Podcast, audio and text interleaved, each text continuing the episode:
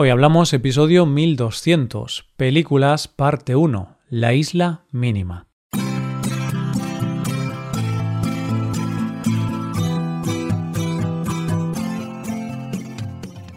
Bienvenido a Hoy Hablamos, el podcast para aprender español cada día. Publicamos nuestro podcast de lunes a viernes. Puedes ver la transcripción, las explicaciones y los ejercicios de este episodio en nuestra web ese contenido solo está disponible para suscriptores. Hazte suscriptor premium en hoyhablamos.com. Buenas, oyente, ¿qué tal? ¿Cómo llevas la semana? Empezamos el mes. Empezamos nuevo tema del mes y lo hacemos hablando de una de las mejores películas españolas de los últimos tiempos. Una película que, además de mantenerte en tensión desde el principio al fin, te hace dar un viaje al pasado más reciente de nuestro país. Una película en la que uno de los personajes dice la magnífica frase de ¿Tú te fiarías de alguien como tú? Hoy hablamos de la isla mínima.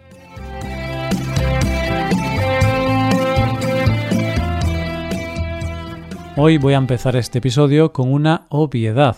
¿Preparado, oyente?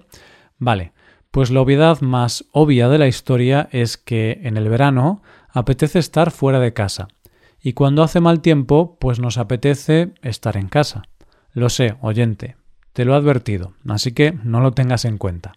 El caso es que empezamos el mes de octubre, que es ese mes puente, donde ya no hace el buen tiempo de meses anteriores, pero tampoco hace el frío descomunal del invierno más crudo pero es un mes en el que ya nos apetece estar más en casa, nos da más pereza salir por las noches y ya vamos notando el cansancio al llegar a casa.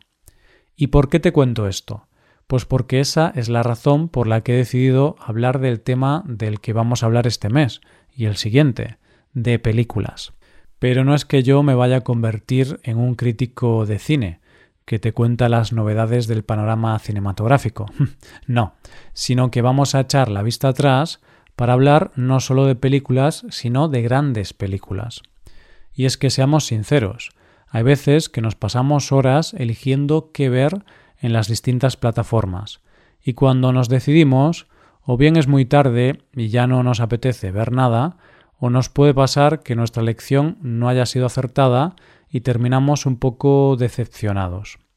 Así que estos meses voy a intentar ponértelo fácil, porque hay días, hay veces que lo mejor es tirar de lo seguro, y nada más seguro que lo que ya sabemos que funciona.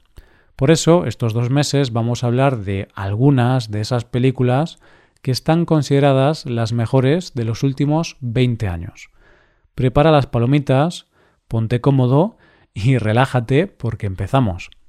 Soy consciente de que cuando digo las mejores películas de los últimos 20 años, por la mente de todos vosotros están pasando muchos títulos.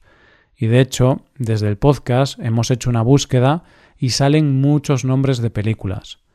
Pero a mí me ha pasado que cuando me he puesto a investigar sobre este tema, he echado mucho de menos algunos títulos. Por eso he decidido no empezar por esas películas que salen en el top 10 de todas las páginas especializadas. He decidido empezar por otra que no sale en los puestos más altos de las listas de Hollywood. Y es que, si me permites, voy a hacer un pequeño acto de rebeldía y voy a hablar de una película que no tiene nada que envidiar a todas esas películas, porque es una película magnífica, alabada por la crítica, con muchos premios, pero que ha cometido el pecado de ser española. Así que como este podcast es sobre cultura española, y porque el cine español es muy bueno, y hay que reivindicarlo, por eso empezamos con esta película. ¿Y qué película es? Pues una película que a mí me impactó mucho cuando la vi, y que te recomiendo mucho que la veas. Se llama La Isla Mínima. La Isla Mínima es una película española de 2014, dirigida por Alberto Rodríguez y que se convirtió en la gran triunfadora de los Goya de 2015, al conseguir 10 de las 17 nominaciones a las que optaba. Y antes de seguir, te diré que el único problema real que tiene esta película para no ser más conocida es que no solo es española, sino que dentro de las españolas no es de los pesos pesados como puede ser Almodóvar o Amenábar. Es de un director muy bueno, pero que hace películas sobre todo en su Andalucía natal. Aunque después de esto, aún siguiendo rodando en Andalucía, ha dado un salto a nivel nacional y ha hecho, por ejemplo, una magnífica serie llamada La peste.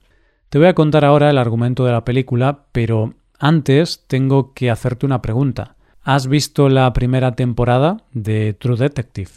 ¿Por qué te pregunto esto?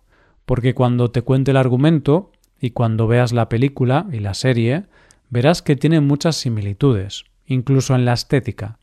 Pero lo cierto es que no hubo copia de ningún tipo, porque ambas se estrenaron en el mismo año, con muy poco tiempo entre ellas. Es decir, que fue de esas casualidades que hace del mundo un lugar un poco más mágico. Aclarado esto, te diré que la película es un thriller, o lo que es lo mismo, una película de policías y está ambientada en los años 80 en España. Los protagonistas son Juan y Pedro, dos policías ideológicamente opuestos, que trabajan en el Departamento de Homicidios de Madrid, y que, como sanción, son destinados a un pequeño pueblo en las marismas del Guadalquivir. Allí tratarán de resolver el caso de dos adolescentes desaparecidas durante las fiestas del pueblo. Los agentes deberán dejar de lado sus diferencias para resolver un misterio en el que nada es lo que parece. Una investigación que a la gente del pueblo no le parece interesar, pues el pueblo vive anclado en el pasado, y las mujeres están menospreciadas, y como en toda buena investigación, se tendrán que enfrentar a ellos mismos, a sus miedos, a sus demonios y sus fantasmas. Esta es la sinopsis, pero de lo que habla es de mucho más.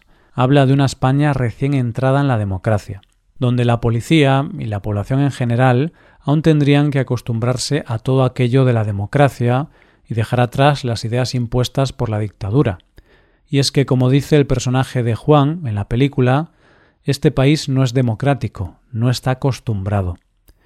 Y es que eso es lo que representan los dos policías, la vieja y la nueva España, interpretados por dos actores soberbios como son Javier Gutiérrez y Raúl Arévalo, que me atrevería a decir que están aquí en uno de los mejores papeles de su carrera.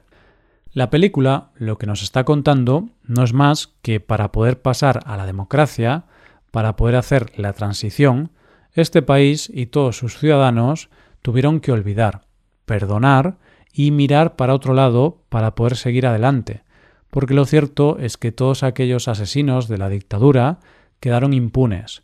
Se miró a otro lado para poder iniciar el camino de la democracia. Y de la misma manera, en la película, los dos policías, antagónicos, pero más parecidos de lo que parece, tienen que cerrar los ojos ante algunas cosas para poder sobrevivir, y sobre todo el más joven, el que representa a la Nueva España. Tiene que dejar sus ideales y todo en lo que cree a un lado y mirar para otro lado. Y para que veas de lo que hablo, creo que no hay nada mejor que la última escena de la película, donde están los dos policías, cada uno a un lado del coche, como marcando esa diferencia entre ellos, ambos iguales pero diferentes a cuando llegaron, el viaje que han hecho también ha sido un viaje a sus creencias y a sus miedos más profundos. Y el personaje de Juan le dice a Pedro Todo en orden, ¿no? Y ambos se van del pueblo sin decir nada más. Y eso, querido oyente, esas pocas palabras, esa simple frase, resume toda la película y toda la transición de nuestro país. Pero es que además la historia de la investigación es también una historia muy potente y que lamentablemente podemos encontrar similitudes con muchas historias tristes de nuestro país. Dos niñas desaparecidas en un pueblo donde todo el mundo parece sospechoso, donde todo el mundo parece tener algo que callar, pero que nos demuestra que en este tipo de tramas siempre hay mucho más de lo que parece a simple vista, y que al final los verdaderos culpables, los poderosos que están detrás de los actos violentos, no pagan, y si alguien es culpable suele ser un cabeza de turco. Pero es que además consigue hacer un thriller de esos que te mantienen pegados a la butaca sin dejarte respirar. Esto acompañado con una fotografía maravillosa del gran director de fotografía Alex Catalán. Y es que normalmente estamos acostumbrados a ver persecuciones en las ciudades, pero Alberto Rodríguez hace algo maravilloso, que es llevarse esa persecución a un pueblo en medio de la nada rodeado de marismas, con lluvia, con tierra, barro, fango, que lo que hace es hacer sentir al espectador que no hay escapatoria, que de ese pueblo no se puede salir. Y es que una de las frases de la película, dicha por el personaje de Rocío, la madre de las niñas, interpretada por Nerea Barros, representa muy bien esto. Este sitio se traga a la gente. Un día estás hasta que de repente desapareces. Y solo decir, para terminar, que todo en esta película está bien, desde el vestuario, maquillaje, arte, fotografía, música, todo. Pero si hay que nombrar algo relevante y que vas a ver con tus propios ojos, es la interpretación de todos los actores, no solo los protagonistas, sino todos, desde el primero hasta el último. Pero yo tengo una debilidad con uno de los actores de esta película que es Antonio de la Torre, que en esta cinta hace el papel de Rodrigo, el padre de las niñas desaparecidas. Y permíteme que te diga que aquí, como en todo lo que hace, es para quitarse el sombrero. Y para terminar, déjame que finalice con uno de los diálogos que parece simple, pero que encierra mucho más de lo que dice. Es un diálogo entre los dos protagonistas y dice Tú nunca duermes. Claro que sí. ¿Cuándo? Cuando tú duermes. Por eso no me ves. Esto es todo. Espero que os haya gustado mucho el episodio y espero que haya sido de interés. Muchas gracias por escucharnos. Por último, te recuerdo que puedes hacerte suscriptor premium para ver la transcripción, los ejercicios y explicaciones de este episodio. Para ver ese contenido tienes que ser suscriptor. Hazte suscriptor premium en nuestra web hoyhablamos.com. Nos vemos mañana con un nuevo episodio. Muchas gracias por todo. Pasa un buen día. Hasta mañana.